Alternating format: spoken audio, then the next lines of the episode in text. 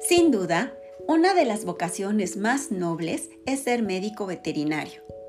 Tu interés es sanar a vidas que no tienen la posibilidad de expresar de manera clara para nosotros los humanos su modo de estar en la vida. Como médico veterinario, desarrollas habilidades que te permiten vivir tu vocación de manera eficaz. Sin embargo, también es real que, como seres humanos, no la tenemos tan fácil, ya que estamos expuestos a las mismas circunstancias sociales, políticas, religiosas, genéticas, y esto repercute en nuestras relaciones familiares, laborales, sociales y hasta con nuestra propia persona, llevándonos a una caída en espiral donde se nos van repitiendo escenarios cuyos actores son distintos pero con el mismo resultado, casi siempre desagradable. Y entonces nos preguntamos, ¿por qué a mí? ¿Qué estoy haciendo mal? ¿Cómo empiezo? ¿O qué tengo que hacer para amarme?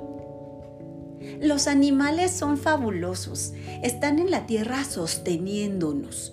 Ellos, sin discriminación alguna, absorben toda la jucha, es decir, basura, que destilamos los humanos. Por ello, cada vez que una persona se acerca a ayudarlos, la balanza se inclina más hacia el humano ya que los animales perciben instantáneamente las heridas y al estar frente a una persona se dispara en ellos su vocación de limpieza de la tierra, sanando.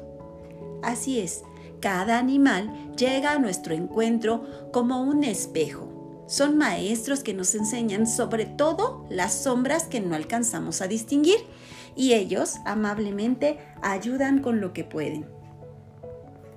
¿Cómo evitar esto? ¿Cómo puedes ofrecer tu servicio con mayor profesionalismo? ¿Cómo sanar a tus pacientes animales sin dejarles tanta carga energética? Atendiéndote a ti mismo. Haciéndote cargo y responsable de tu vida. ¿Cómo?